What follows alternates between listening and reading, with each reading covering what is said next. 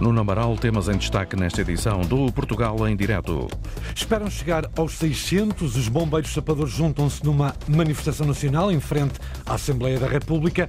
Entre as reivindicações está o pagamento do subsídio de risco. Há também reivindicações específicas dos bombeiros sapadores do Porto. Quem também continua em protesto são os agricultores. Hoje o palco dos protestos é o Conselho de Valença. Há vários condicionamentos no trânsito por causa da marcha lenta. Eh, os agricultores prometem não arredar pé até serem ouvidas eh, as reivindicações com mais de 20 anos específicas daquela região. O Conselho de Belmonte vai apostar num novo conceito para envelhecimento ativo, chama-se habitação colaborativa coletiva e serve para privilegiar o contacto entre idosos que partilham recursos e atividades. Daqui a pouco abrimos também a janela da rádio ao plano de envelhecimento ativo e saudável que já está disponível em várias plataformas. Começa então Portugal em direto, tem edição do jornalista Nuno Amaral.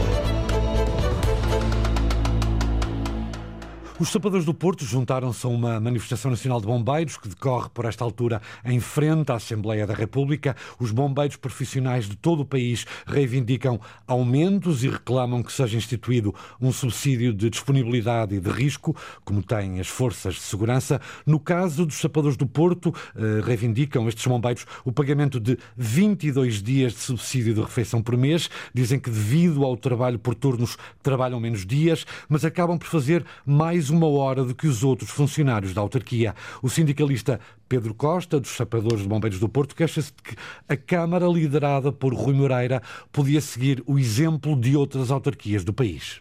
A Câmara do Porto paga, aos restantes funcionários da Câmara, pagam 22 dias de subsídio de refeição. E aos operacionais do Regimento de Sapadores do Porto, paga 16. A Câmara fugia sempre nos pareceres eh, jurídicos, na lei nós, numa, por uma questão, volto a reforçar, por uma questão de equidade, achamos que devemos receber os mesmos subsídios de refeição, pois uh, até trabalhamos mais de uma hora do que os restantes funcionários. Ou seja, os restantes funcionários trabalham 35 horas semanais, nós trabalhamos 36 temos é um horário diferente, porque trabalhamos futuros. É caso para dizer que os bombeiros do Porto trabalham mais e comem menos. Isto porque dizem os sapadores do Porto que pedem à autarquia o pagamento de 22 dias de subsídio de refeição, por cada dia ganham 6 euros, mas recebem menos do que os outros funcionários ao serviço da Câmara Municipal do Porto. Exigem também que a hora extraordinária que fazem todos os meses seja paga em dinheiro e não em tempo. Na Assembleia da República, neste momento, com várias reivindicações, estão cerca de 600 bombeiros profissionais.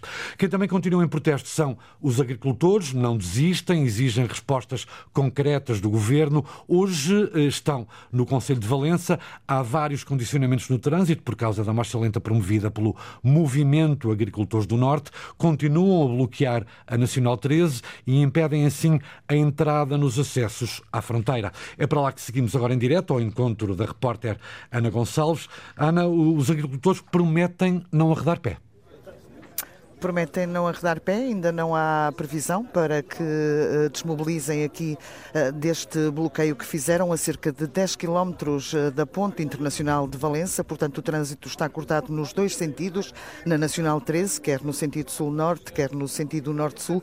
E as alternativas é para quem quer ir para a Espanha é seguirem por Vila Nova de Cerveira ou Caminha. Para quem quiser sair de Valença, terá que apanhar a 201 e vem sair precisamente aqui a esta rotunda que é onde começa o bloqueio. Vamos às reivindicações uh, dos agricultores uh, que não se manifestaram a semana passada juntamente com os outros agricultores uh, do país. Comigo está o Fábio Viana e eu pergunto-lhe, vocês dizem que vão manter-se aqui até serem ouvidas reivindicações com mais de 20 anos. Muito sucintamente, que reivindicações são essas? Sim, a região tem problemas específicos. Nós não, não, não reunimos junto das restantes zonas do país porque a nossa região tem problemas mesmo concretos e específicos da nossa região. Esse é o motivo que nos traz aqui. E esses hoje. problemas são? Esses problemas são custos de produção diferentes do resto do país. Nós vivemos numa zona de minifúndio, numa zona de montanha, zonas remotas. Nós temos áreas de pastoreio específicas que não existem no resto do país. As áreas essas que nos foram descontadas neste momento, 5% dessa área ou 10% dessa área é que é elegível, faz com que seja impossível nós pastorearmos nessa, nessas situações. Eh, temos corte de acesso a determinadas ajudas, o país fala da agricultura biológica, nós aqui na região praticamente não temos acesso a essa ajuda, não nos conseguimos candidatar. Os 35% que ficou para cortar, a nós não nos cortaram que nós já não tínhamos acesso a ele. Muito obrigada, Fábio Viana, ele que é o porta-voz do Movimento dos Agricultores do Norte, e vamos saber concretamente no dia a dia que dificuldades é que os agricultores uh, uh, passam. Comigo está também Fernando Barbosa, ele que tem uma exploração agrícola em Ponte Lima, com cerca de 400 cabeças de gado. Uh, no seu dia a dia, que dificuldades é que enfrenta? Boa tarde. Nós no dia a dia enfrentamos diversas dificuldades, como por exemplo, todos os dias temos aumentos Não, é, dos custos é, claro de produção. Que é, direto e continuamos a vender os nossos produtos a preços de duas ou três décadas atrás. Eh, não temos uma valorização do nosso produto e, e temos ainda a dificultar ainda mais o nosso trabalho, o excesso de burocracia e esta que não está adequada ao que se vive no, na realidade no dia a dia nas nossas explorações. Muito obrigada. Aqui ficaram as dificuldades do dia a dia de Fernando Barbosa, ele que tem uma exploração pecuária em Ponte Lima. Para terminar este direto, vamos só ouvir o presidente da Câmara de Valença, que se juntou aqui neste protesto solidário, mas apenas e, e porque não pode fazer mais nada a não ser interceder uh, junto do governo, apenas para uh, dar um abraço solidário aos agricultores. Sem dúvida. A, a minha presença aqui tem a ver exatamente com isso e também porque, como já foi noticiado, Valença está bloqueada em termos de trânsito trânsito a norte e a sul, portanto essa também é uma preocupação que temos, mas sobretudo o que vim aqui foi ouvir as reivindicações dos agricultores e, e chamar a atenção sobretudo uh, e sensibilizar a nossa Ministra da Agricultura, mas também, enfim, os portugueses para a importância da agricultura. A agricultura é importante que seja reconhecida e que aqui também no norte e não só no, no, no centro e no sul, portanto ao fim e ao cabo foi isso que vim cá ouvir e, e, e estar sensível às reivindicações dos nossos agricultores. Muito obrigada, José Manuel Carpinteiro, ele que é o presidente da Câmara de Valência que veio aqui uh, dar um abraço solidário e prometer aos agricultores que iria interceder junto da Ministra da Agricultura. Como disse no início deste direto, não há previsão para este uh, bloqueio uh, terminar. Os agricultores dizem que só quando forem ouvidos e ouvidas as suas reivindicações com mais de 20 anos e permitem, por isso, não arredar pés, estão a dificultar os acessos à fronteira. Reportagem de, de, Ana Gonçalves. Eh, ora, em Coimbra decorre, por esta hora, na Direção Regional da Agricultura do Centro, uma reunião entre a ministra Maria do Céu Antunes e um grupo de eh, agricultores, um encontro que decorre há mais de duas horas.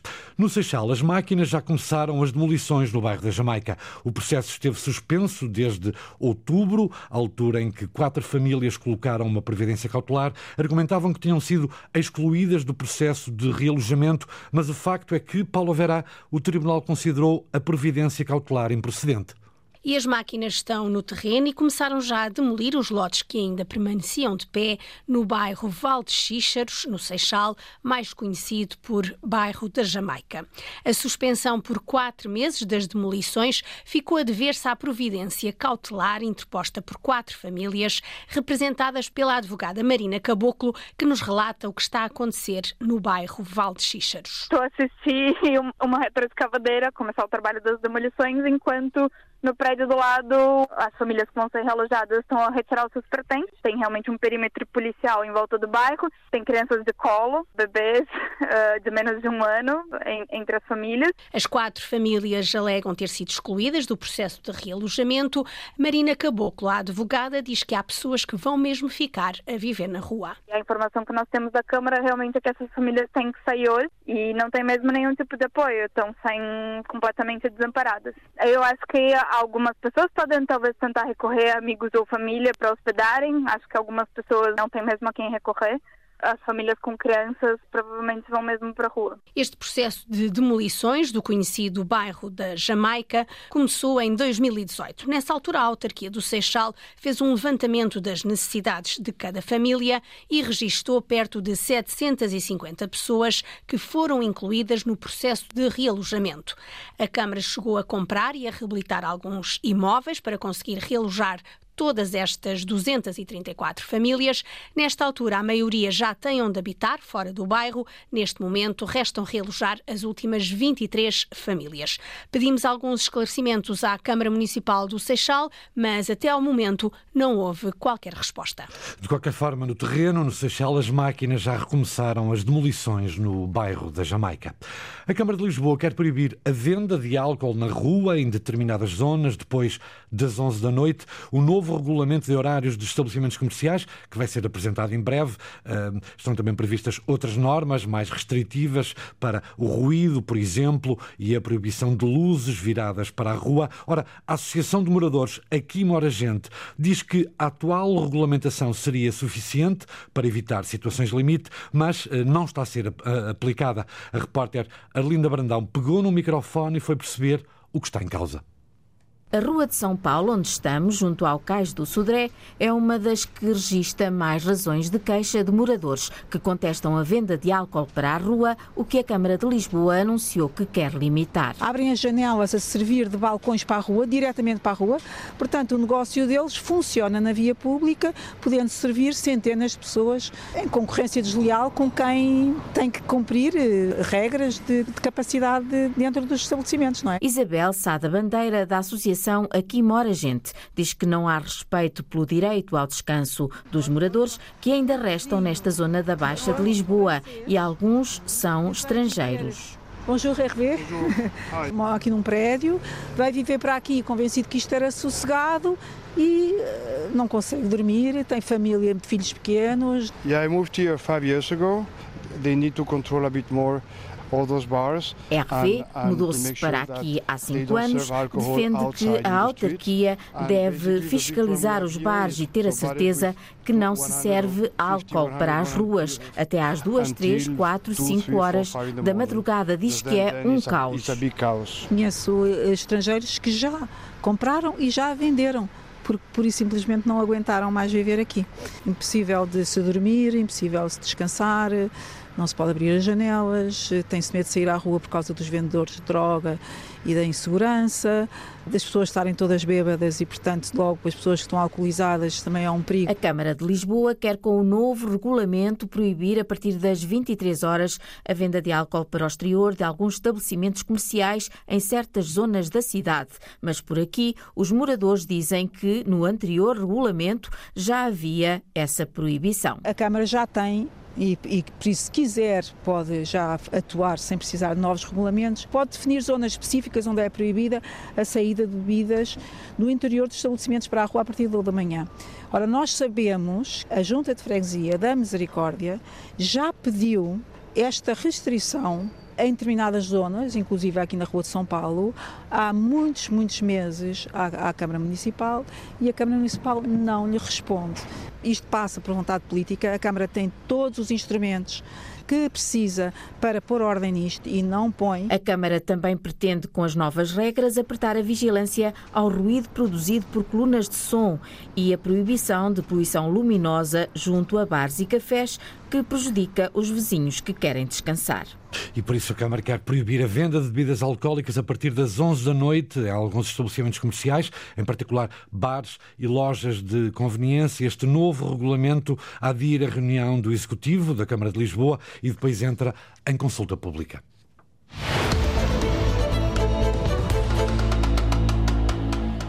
7 milhões de visitantes. O mercado do bolhão no Porto, eh, o ex-libris, um dos ex-libris da cidade, recebeu desde a reabertura em setembro de 2022 mais de 7 milhões de visitantes, sendo que 5 milhões foram no ano passado. Em comunicado, a empresa municipal Gol Porto, responsável pela gestão do mercado, esclarece que o terceiro, eh, o terceiro trimestre do ano passado foi o período com maior afluência. Em três meses, houve 1,7 milhões de visitantes no mercado do bolhão.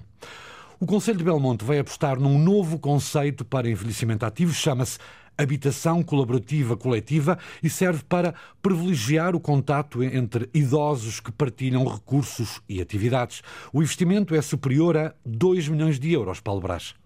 O conceito não é novo, é inspirado em experiências feitas em países do norte da Europa. Um projeto diferenciador que privilegia o contacto entre idosos para os ajudar a ter um investimento mais ativo.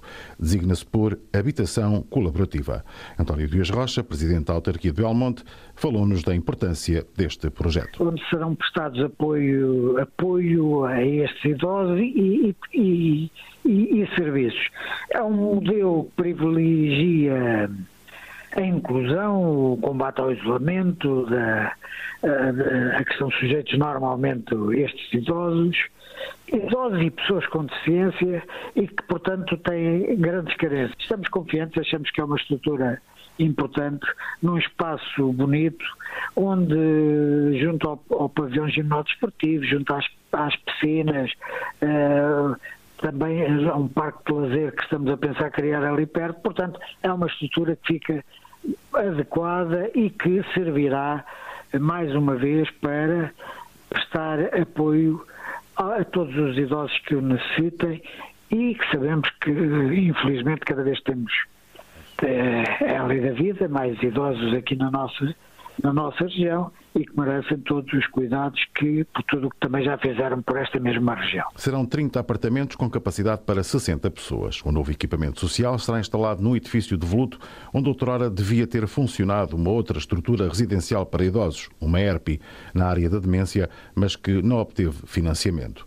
Este projeto está avaliado em 2 milhões de euros e o autarca desta vez está confiante que o financiamento será aprovado, até porque há carências na freguesia onde vai ser instalado a Vila de Caria. É, portanto, estamos confiantes e acreditar que é possível realizá-lo numa freguesia tão importante como é a freguesia de Caria, que é a segunda freguesia do Conselho de Belmonte, onde, como também sabe, há problemas graves de alguma gravidade sociais, tendo em conta que eh, o desaparecimento da fábrica que tinha uma importância regional e nacional já grande, que era a Carveste, e que desapareceu. Muito Portanto, bem. estamos confiantes e achamos que esta estrutura vai ser muito importante. Os utentes podem viver sozinhos e confeccionar as suas refeições ou então optar por acompanhamento específico em caso de limitações, quer físicas, quer mentais, porque o novo equipamento social vai ter várias valências com apoio permanente.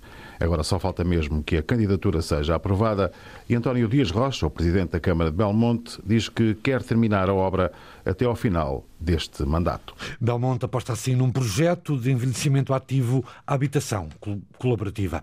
Precisamente num país envelhecido, já está disponível em várias plataformas o Plano de Ação de Envelhecimento Ativo e Saudável.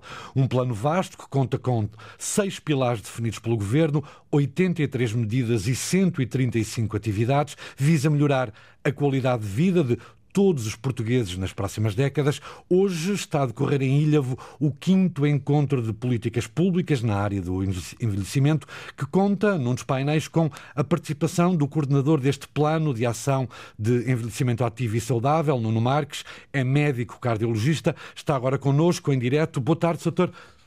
Boa tarde. Este plano foi construído como resposta à necessidade de intervenção com medidas concretas na sociedade portuguesa, eh, que está em claro decréscimo populacional, até de forma acelerada. Que medidas são essas, em síntese? É, portanto, em síntese, o plano pretende responder a algo que é necessário entre nós. Nós já temos uma população que vive e que tem aumentado o número de anos em que vive, portanto, a sua esperança média de vida tem vindo a, portanto, aumentar ao longo dos anos. No entanto, nós queremos, acima de tudo, promover a qualidade de vida das pessoas ao longo de toda a sua vida. E é essa a grande aposta do plano. São medidas concretas para que se possa responder a uma necessidade da nossa sociedade de que as pessoas vivam com boa qualidade de vida ao longo de toda a sua vida. Para isso, o plano tem dois grandes focos. Tem um foco na prevenção, onde as medidas pretendem atuar preventiva, preventivamente fazendo com que as pessoas atinjam as idades mais avançadas com uma menor carga de doença, de limitações e com muito maior autonomia e capacidade. E, por outro lado, também algumas medidas de atuação mais imediata para aqueles que estão já nas idades mais avançadas e para que eles se mantenham o mais saudáveis e com o máximo de qualidade de vida ao longo do tempo. E este plano, Sr. Nuno Marques, assenta em seis pilares. Quais são eles? Ele assenta em seis pilares desde logo. A saúde e bem-estar é, portanto, um deles. O primeiro portanto, primeiro pilar do plano.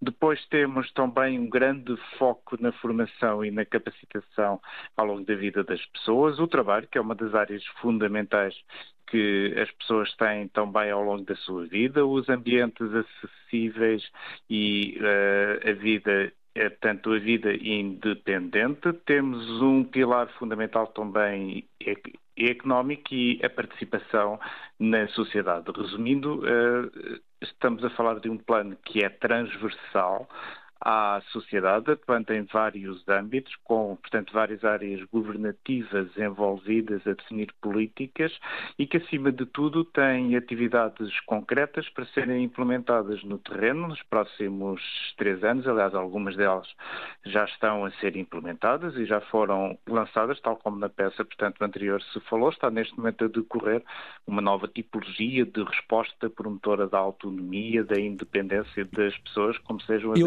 precisamente a isso, doutor, e peço desculpa de e peço desculpa de interrompê-lo. Até 2026 vão ser criadas mais de 2 mil vagas em habitação colaborativa, não é? Exatamente, já foram lançados os procedimentos para essas 2 mil vagas, que estão neste momento a decorrer. É uma nova tipologia de resposta que o nosso país ainda não tinha e que vem aumentar aqui esta autonomia, vem aumentar a capacidade das pessoas poderem definir o que querem. Doutor, estávamos a falar neste mapa de lares que pode incluir uh, idosos num país, apontam as estatísticas uh, uh, que, que, dão conta de que estamos a viver mais. estaremos a viver melhor, doutor? Nós estamos a viver mais e o objetivo é que se viva cada vez melhor. Nós hoje em dia já vivemos bastante melhor do que estávamos a viver, por exemplo, há uma década, portanto, atrás, mas temos, temos ainda um caminho, portanto, a fazer de forma a que as pessoas consigam viver cada vez, cada vez, cada vez melhor. Daí que o lema e o grande lema que está por trás deste plano de ação do envelhecimento ativo é viver mais tem que ser sinónimo de viver melhor. Soutor, uh, pretende também criar, além de uma rede de uh, gestores 60 mais em alguns municípios, uma linha de apoio mais 60. Quando avança esta linha? Uh, expectavelmente no segundo semestre deste ano de 2024 é o que está planeado uh, que ocorra o avanço desse, de, portanto, desta linha já. Portanto, agora, o, quanto à questão dos gestores e dessa rede de 60 mais, já foi lançada, eh, nomeadamente nos procedimentos do CLDS, que estão neste momento a decorrer agora para as autarquias como uma das medidas prioritárias para ser, portanto, implementada esta rede desde já eh, pelas autarquias. Portanto, as medidas estão a ser lançadas eh, conforme este planeamento que está a ser efetuado, tendo à data de hoje já, eu diria, pelo menos cerca de um quarto das medidas no terreno. Doutor, uh, Nuno Marques, vale a pena recordar que é o, o, coordenador do Plano de Ação de Envelhecimento Ativo e, e, Saudável. Tem equipas no terreno, presumo que 278, neste projeto Radar Social, um, a tentar aferir onde se encontram situações de maior vulnerabilidade. Já tem alguns dados deste, deste levantamento? Não temos ainda dados do, portanto, do levantamento, porque as equipas entraram agora e estão agora, portanto, a ser contratualizadas pelas autarquias que aderiram. É um ótimo exemplo de uma política definida em termos centrais, financiada em termos centrais, em que os recursos são colocados de forma capilar nas autarquias, de forma a esse levantamento das situações de vulnerabilidade de cada território possam ser feitas e é algo em que o nosso país está a marcar terreno, quer em termos nacionais, quer em termos internacionais, com este mapeamento e identificação das situações, o que vai permitir definir políticas muito cirúrgicas, concretas para cada uma das situações, acima de tudo focando-se numa resposta à necessidade das pessoas, sem deixar ninguém para trás, que quando nós juntamos esta rede radar social linha de apoio gestor 60 mais, estamos a dar aqui oportunidades de uma forma muito ativa e proativa de as pessoas mais vulneráveis também poderem ser devidamente identificadas, que são aquelas que muitas vezes têm mais dificuldade de ter acesso ao, aos direitos que têm como cidadãos uh, que vivem no nosso país. Num país, de, uh, num país que está cada vez mais envelhecido, eu peço desculpa, Doutor, o tempo uh, corre, peço-lhe desculpa a si e também aos ouvintes por uma falha técnica que tivemos. Nuno Marques, cardiologista, é coordenador do Plano de Ação de Envelhecimento Ativo e Saudável, um plano de envergadura, como acabámos de escutar. Muito obrigado, Sator.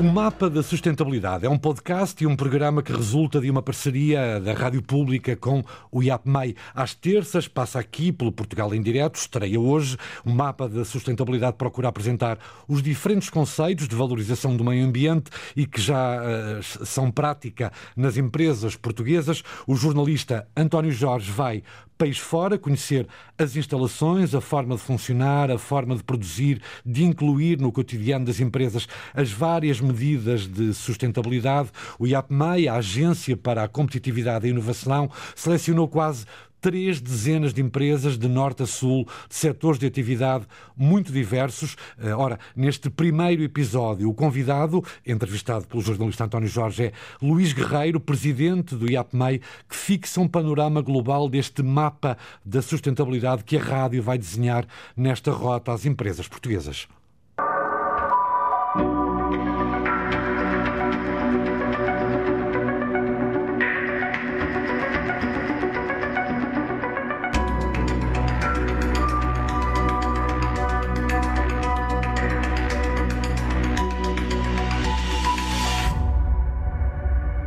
O IAPMEI é a entidade responsável pela certificação das empresas por licenciamentos industriais de tipo 1 e 2, mas também por validar o acesso a fundos públicos.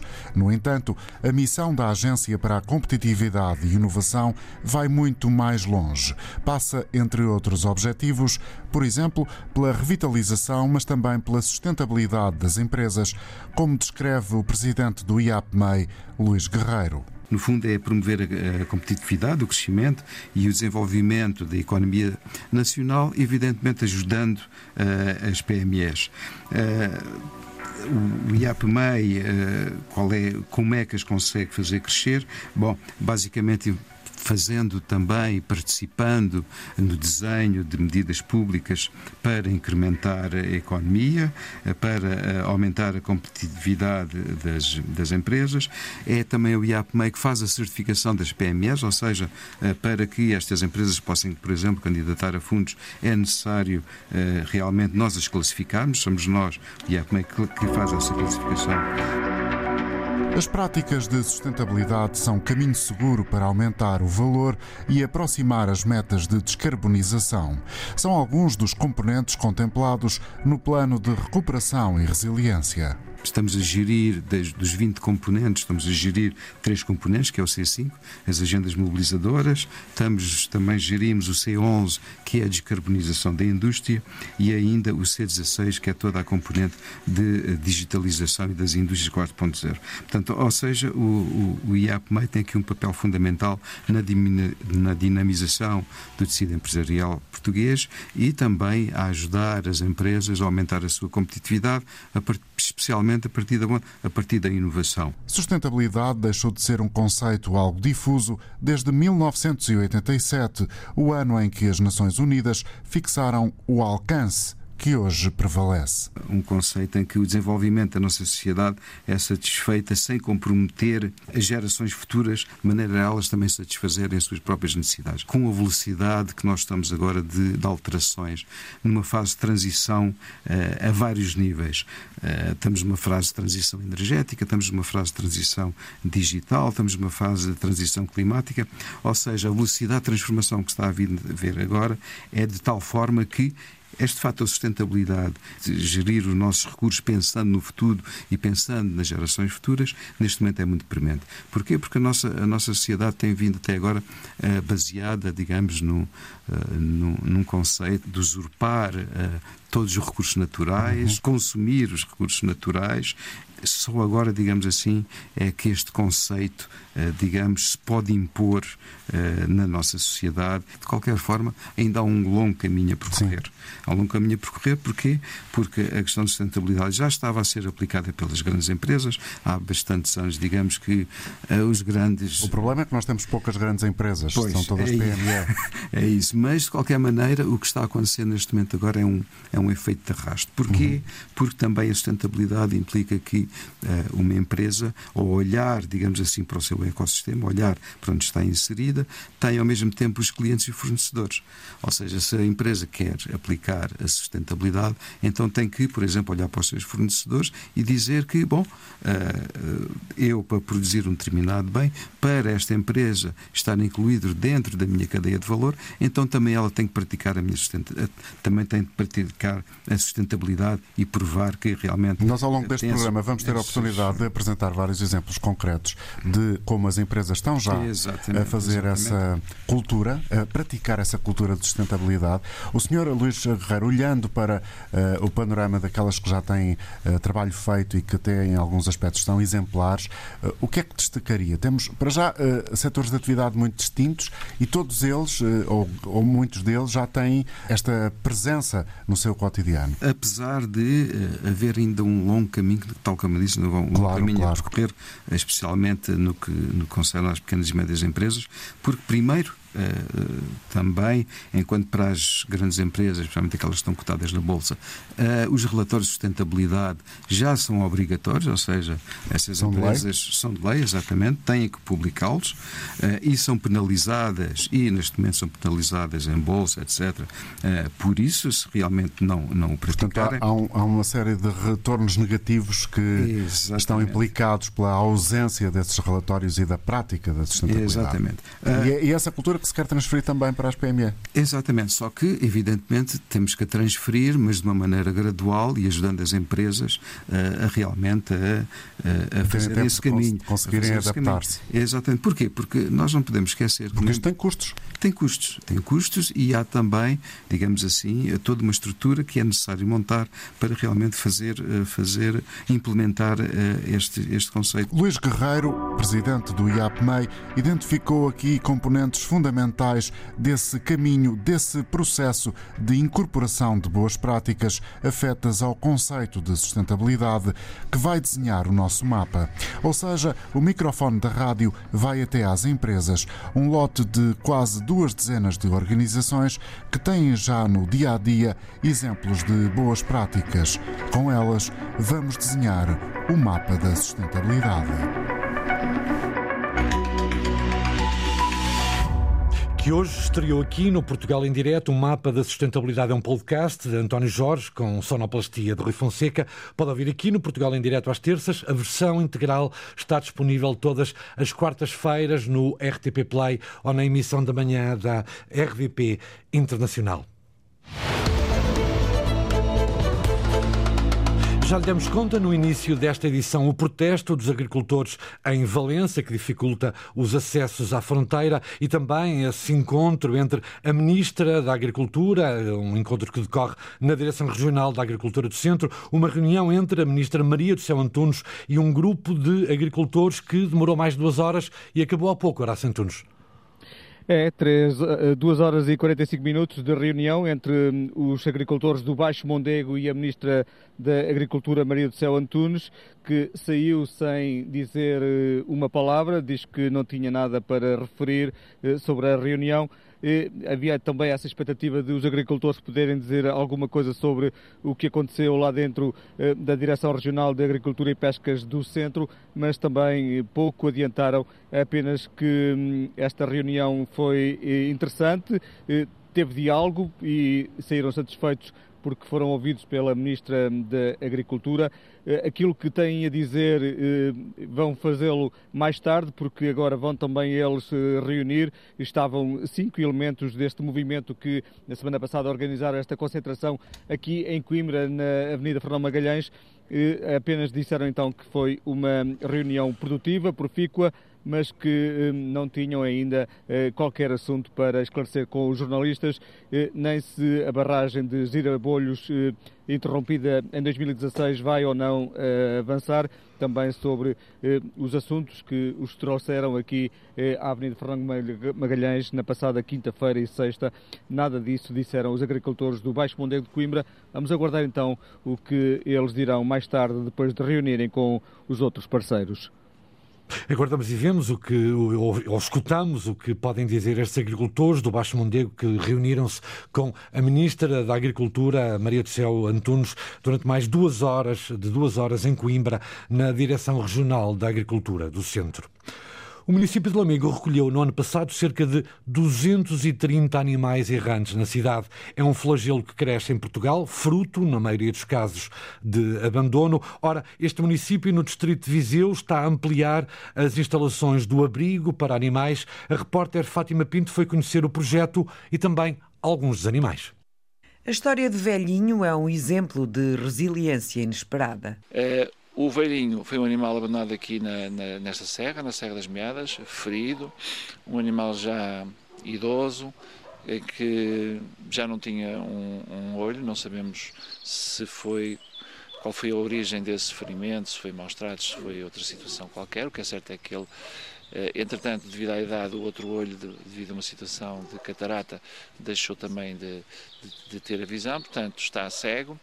É, achávamos, devido ao estado geral, o estado clínico, que ele iria durar poucos dias.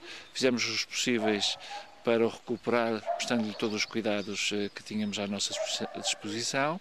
E o que é certo é que o velhinho restabeleceu-se e foi, foi ficando, e portanto, como nós, eh, os nossos trabalhadores, têm um carinho especial por ele, colocaram-no a viver nas instalações administrativas, onde se mantém até hoje e onde passa as suas noites na companhia de um, de um gato vadio, que temos aqui também nas, nas proximidades, que é o Patolas. Tem mais de 20 anos e depois de abandonado passou a ser a mascote do abrigo Centro de Recolha Animal de Lamego, atualmente com 80 cães. Mas a grande preocupação das autoridades são as matilhas dispersas pela cidade. Nós eh, temos eh, cerca de 80 a 90 cães eh, animais errantes. Muitos estão de forma dispersa, outros estão organizados em matilhas. Temos de facto uma matilha preocupante que tem eh, pelo menos 35 animais e que neste momento estamos, eh, logo que haja condições para os colocarmos aqui no nosso centro, a proceder à sua, à sua recolha. Helder Souza é veterinário municipal e defende que o problema continua a montante e pede mais fiscalização junto dos proprietários dos animais. Na verdade, é, é um problema que não parece ter fim na medida em que continuam a, a ser abandonados animais. Portanto, há uma, alguma dificuldade em atuar a montante na prevenção do abandono e, portanto, por mais medidas que se tomem, por mais eh, espaço que se crie nos centros de alojamento para os animais errantes, eles acabam rapidamente por ficar sobre, sobrelotados. Tem que haver maior fiscalização da posse da detenção dos animais, nomeadamente a, a esta a introdução da, da, obrigatoriedade da identificação através do microchip é, é uma medida muito, muito, muito importante, mas é preciso fiscalizar os proprietários, os detentores, para que eles tenham os seus animais todos identificados, porque os animais estando identificados é, desmobiliza e desmotiva o abandono. No abrigo do município há obras em curso para ampliar o espaço que nunca parece ser suficiente para as necessidades. Apesar de todas as ajudas com esterilização e desparasitação gratuitas e campanhas de adoção, o ano passado foram recolhidos 230 cães nas ruas da cidade. Conseguimos canalizar para a adoção quase 180. Alguns conseguimos ainda alojar aqui no nosso, no nosso centro, outros eh, foi com a ajuda das, da associação local e das, das famílias de acolhimento temporário e conseguimos gerir dessa forma. A tecnologia, aliada à existência de jaulas gigantes, tem resolvido algumas situações dentro das matilhas, mas é necessário atuar na prevenção contra o abandono. Pense três vezes antes de o fazer e peça ajuda. De qualquer forma, apesar desta mensagem pedagógica, o município de Lamego recolheu no ano passado 230 animais, vai ampliar o abrigo municipal. O Museu de Faro, no Algarve, vai estar encerrado a visitantes durante os próximos três meses. Arrancaram hoje as obras de melhoria das condições de acessibilidade e trabalho no serviço de restauro do museu, que está situado na zona histórica da cidade. É um investimento de quase meio milhão de euros, Mário Antunes. São obras há muito desejadas pela equipa que dirige o museu e não apenas de cosmética, que também as há. Com pinturas necessárias a um edifício do século XVI, o antigo convento de Nossa Senhora da Assunção. Os trabalhos que agora arrancaram visam melhorar as condições para quem visita e trabalha no espaço. Não só repor a dignidade que o, que o espaço bem precisa, do ponto de vista da conservação do próprio edifício, mas também de lhe dar a funcionalidade que é reclamada há bastante tempo. E a, e a funcionalidade é sobretudo de conforto uh, e de comodidade dos visitantes, mas também de acessibilidades. Marco Lopes, diretor do Museu de Faro, dá um exemplo do que vai mudar com as obras em curso. O acesso ao primeiro piso, onde nós temos algumas das coleções e exposições temporárias, não tinha acesso uh, para pessoas com mobilidade reduzida. Portanto, estas obras vão ter não só um pavimento novo, um pavimento que permite, uh, no fundo, anular os desníveis entre os vários patamares existentes, mas vai ter algo que é essencial, que é um elevador. E, portanto, o elevador vai permitir não só uh, um acesso aos visitantes, como também ajudar-nos na questão do transporte uh, de algumas das peças de maior porte e de, de, maior peso até ao primeiro andar, que era uma das nossas grandes dificuldades. As visitas ao espaço do antigo convento, em plena vila adentro, a zona histórica da cidade, estão suspensas pelo menos durante três meses, mas o Museu Municipal é muito mais do que este edifício. Mas o trabalho do Museu Municipal continua fora de portas, como de, de, de alguma forma assim o faz durante o ano. A equipa de conservação e restauro, apenas para termos ideia, está na Ermida de São Sebastião a recuperar um antigo retábulo. Os serviços educativos continuam a ter atividades e visitas guiadas ao centro histórico, e isso durante o ano inteiro. O nosso serviço de inventário e de investigação continua os seus trabalhos a preparar as próximas exposições. O Museu Municipal é muito mais do que este edifício. Portanto, o Museu Regional que fica no edifício da CCDR, a Galeria Trem Manuel Batista ou a Ermida de Santo António do Alto, que está à nossa responsabilidade, continuam abertos e a funcionar no horário normal. Com três peças no espólio classificadas como Tesouro Nacional, o museu foi visitado em 2023 por mais de 40 mil pessoas, o que o torna um dos espaços do género mais visitados no sul do país. E com as obras do Museu Municipal de Faro, fechamos a edição de hoje do Portugal em Direto. Amanhã voltamos. Boa tarde. Está combinado. Boa tarde. Edição hoje do Nuno Amaral. Liga à informação. Ligue à Antena 1. Estamos a caminho das duas da tarde. Há, como sempre, notícias às duas em ponto. Mantenha-se por aí. Boa tarde, boa viagem com a Antena 1. Antena 1.